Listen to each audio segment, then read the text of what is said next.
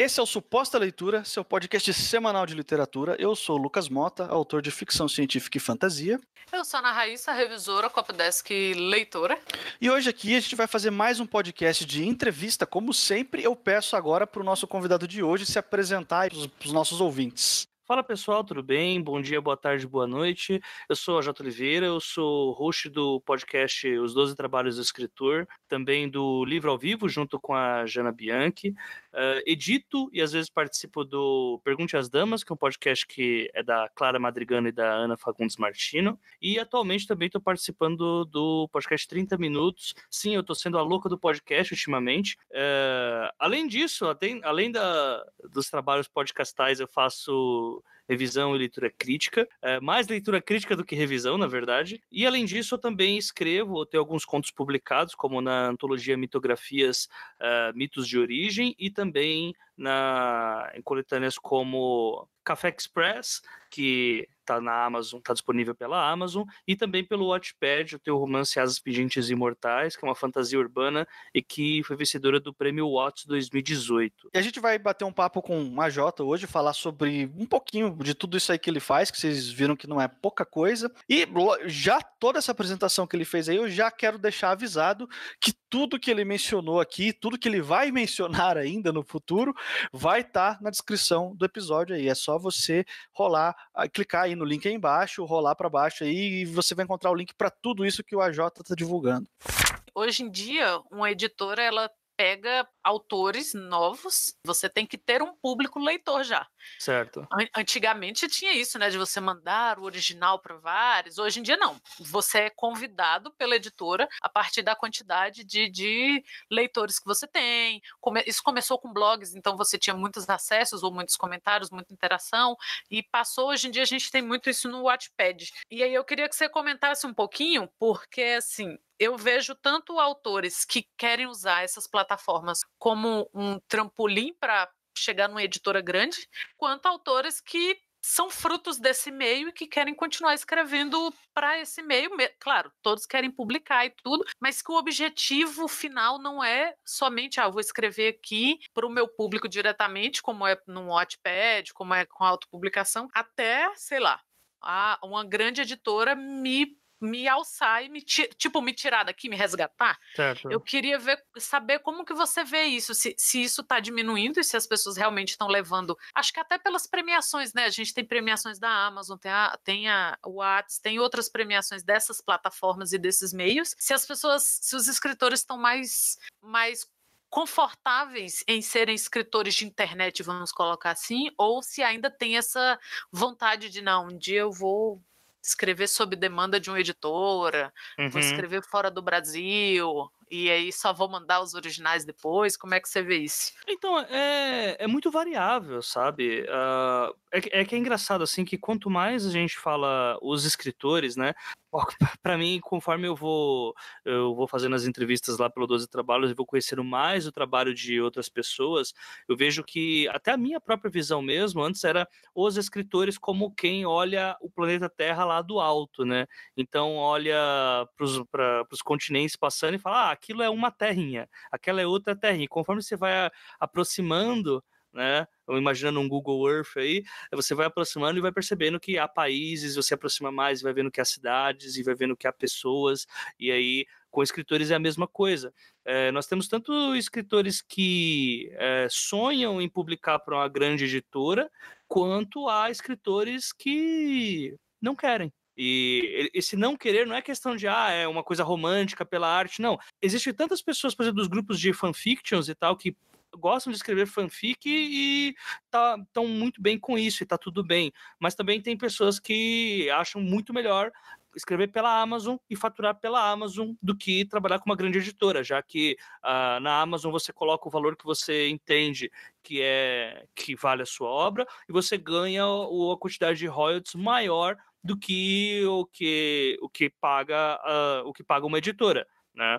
Uh, então Além disso, também, para não, não passar em branco, tenho que citar isso: as pessoas que são os vendedores de rua, né? O pessoal, tanto da cultura zine quanto o pessoal da literatura periférica, tem uma matéria no Globo, que até posso mandar para vocês depois, que mostram que nessa crise editorial que nós temos, uh, esse público eles não sofreram. Esse público não sofreu com, com a crise, porque eles vendem nos slams de poesia de rua, nos saraus, uh, eles realmente vão nos eventos, rodam o Brasil inteiro vendendo seus livrinhos, levando, fazendo mochila, fazendo mochila, né, para ir para os locais e vendendo livro de boca em boca, literalmente sem a necessidade do uso nem sequer da internet, em boa parte dos casos, sabe? Uh, eu frequento o. Eu, na verdade, já frequentei mais, mas vira e mexe eu apareço nos slams, que são esses concursos de poesia de protesto, e vira e mexe. Uh, os, o, o, poeta ele dá o microfone para a pessoa que está vendendo lá o, o zine dele, o, o livro, o, o livro que conta com histórias da, com histórias da vivência daquela pessoa, uh, que não necessariamente é zine ou poesias, muitas vezes uh, tem de todos os gêneros, sabe? Então é muito interessante a gente olhar para esse para como tem essa diversidade de pessoas que não tem mais só esse sonho de publicar pela grande editora, sabe? Então, eu acho super válido, porque não, não é um caminho, sabe? Nunca é apenas um caminho.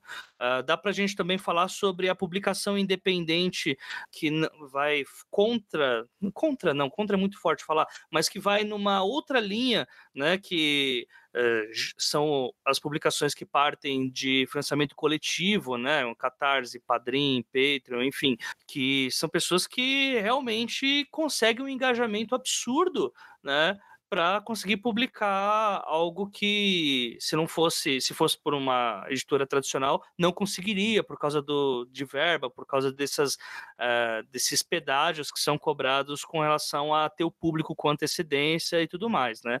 E também a gente tem essas pessoas que publicam Uh, simplesmente porque tem o público e a editora chama, sabe? É bem, é bem diverso. Não, eu não vejo mais tendo uma, uma regra exata para isso. Eu acho que é, é mais uma questão de pessoas que têm ferramentas para capitalizar algo e caminhos que elas escolhem tomar. Não sei se eu consegui ser muito claro nesse ponto, mas é que realmente a, a quantidade de caminhos ela aumentou muito e apesar de ainda existir é, por conta da falta de informação, um certo, uma certa romanticidade em você publicar por uma editora tradicional, quanto é, cada vez mais eu vejo que essa, essa linha está mudando e tem muitas pessoas que ou estão preferindo a publicação por editoras menores, mesmo que seja da, da forma tradicional, mas por editoras menores e por todas essas outras formas aí que eu já citei, sabe?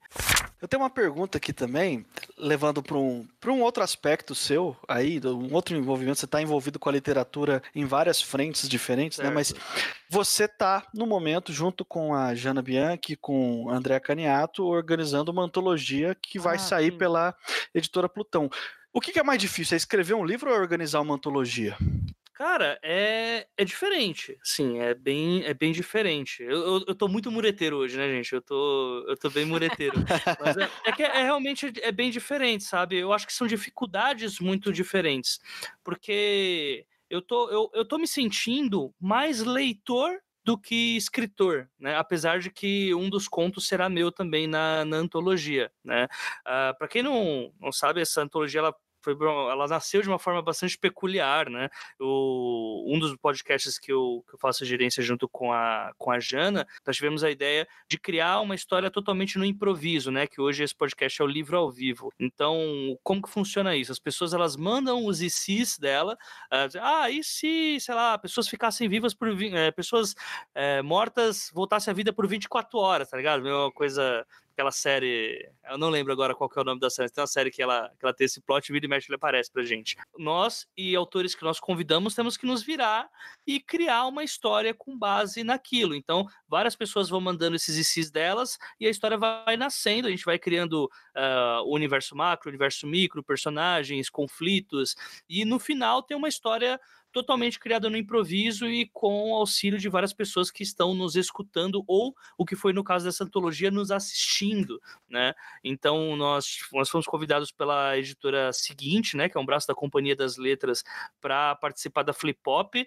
Flip Pop, que é um evento de literatura pop, né? Bom, ressaltar aqui também. E aí nós fizemos três dias de mesa em que nós fomos criando essa história e saiu essa história muito louca que se passa na Ilha do Marajó, né? Que a gente passou a chamar de Unifenda, né? Que é como se fosse uma faculdade de mutantes X-Men, é, só que, que, fica na Ilha do Marajó e que essas mutações ocorreram depois que abre uma fenda em São Paulo.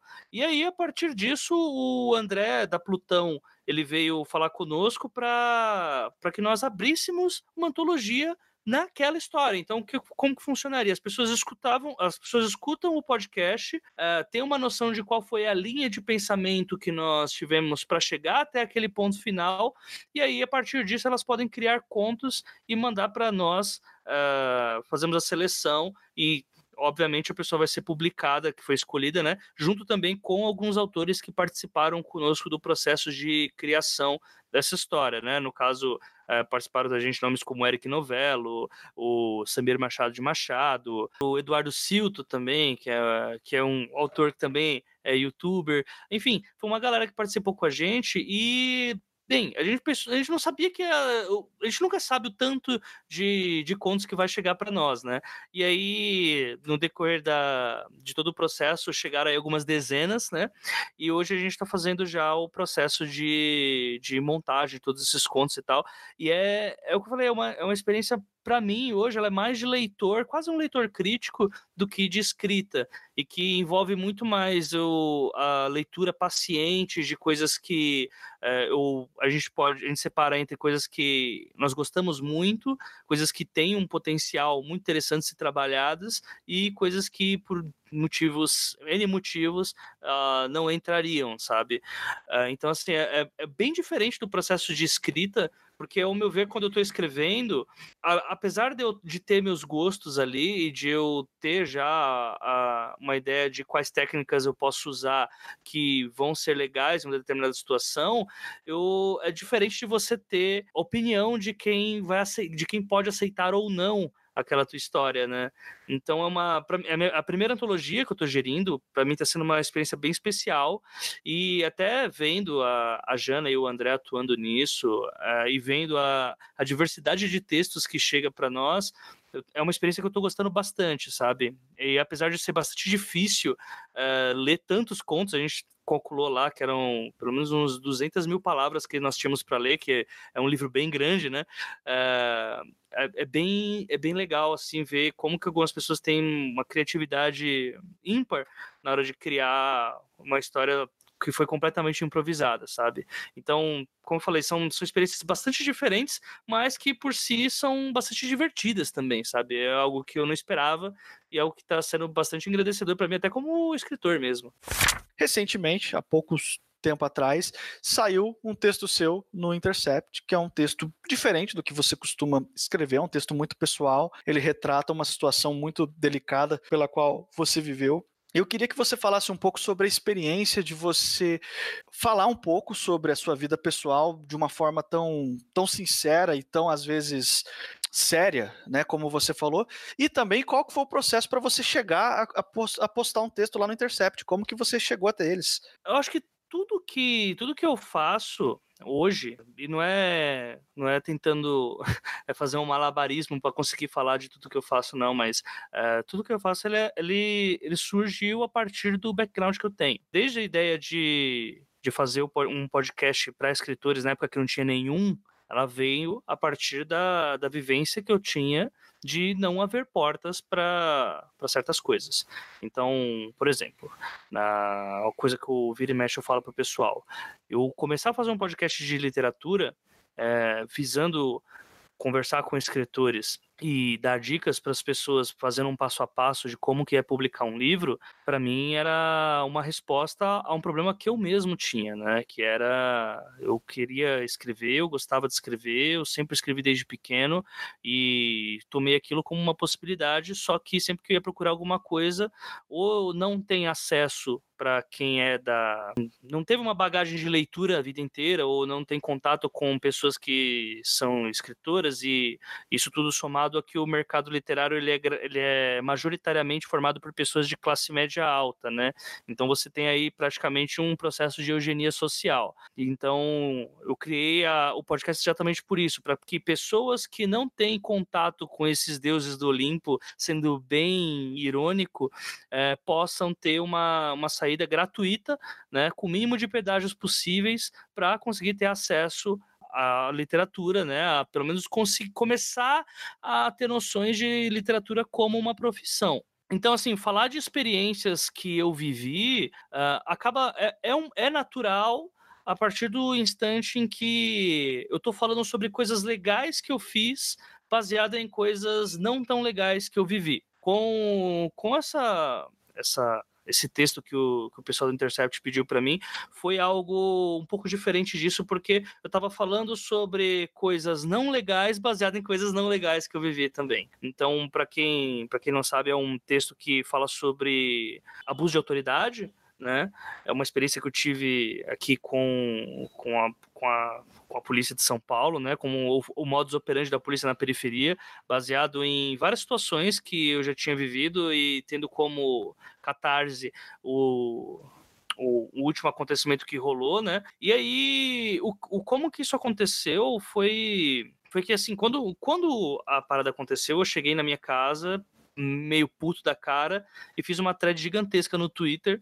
E aí a, a gente fala, muito, algumas vezes a gente fala lá no. A gente falava mais lá no, nas primeiras temporadas dos trabalhos que é importante você. É, se você trabalha numa rede que. É, se você usa redes sociais de escrita e você planeja escrever, você não precisa necessariamente escrever certo, mas pelo menos é, é, legal que você tenha um pouco de pudor com as com coisas que você escreve a sério.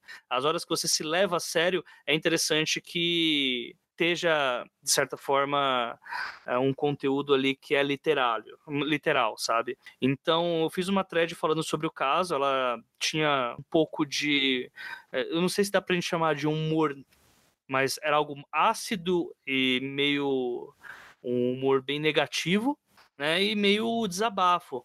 Então foi, viralizou bastante. Ela foi com foi uma thread que foi compartilhada por uma galera né, que era bastante importante no pelo menos nos meios de mídia e tal. E por conta disso, uma a editora do Intercept ela veio falar comigo e viu que eu era escritor e perguntou para mim se eu não queria passar esse texto, é, passar aquela thread de Twitter para formato de texto, né? Para mim foi bastante legal isso acontecer, porque da mesma forma que, para mim, o, o podcast é, uma, é um jeito de mostrar para as pessoas que existe uma opção, falar sobre as coisas que acontecem no Brasil real uh, e ter uma porta do tamanho do The Intercept para isso é algo que rima, para mim, né? É algo que faz muito sentido. Até eu, eu, só vou deixar essa, essa linha de pensamento e façam o que quiser com ela quem está escutando, né? Que é assim, uh, o mercado está em crise. Né, nós temos uma crise editorial.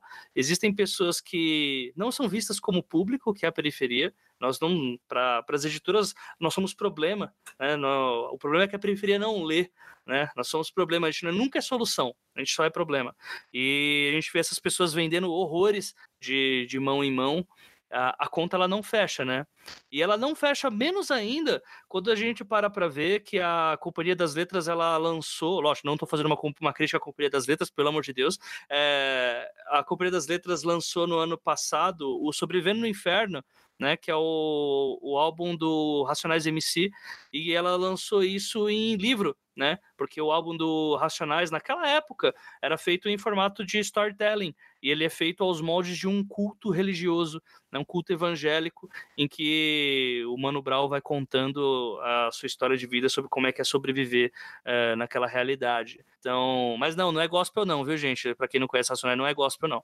É engraçado quando eu parei para ver isso e, porra, mas a periferia não lê e a companhia acabou de lançar um livro que a periferia sabe, decorou esse livro 20 anos atrás. Porque enquanto eu, cre eu cresci, é, apesar de eu não crescer escutando Racionais, porque foi algo que eu passei a escutar mais depois que eu comecei a ter consciência de classe, uh, todos os meus amigos sabiam de cor todas as letras de Racionais. Eu sabia, eu sei uma ou outra desde aquela época.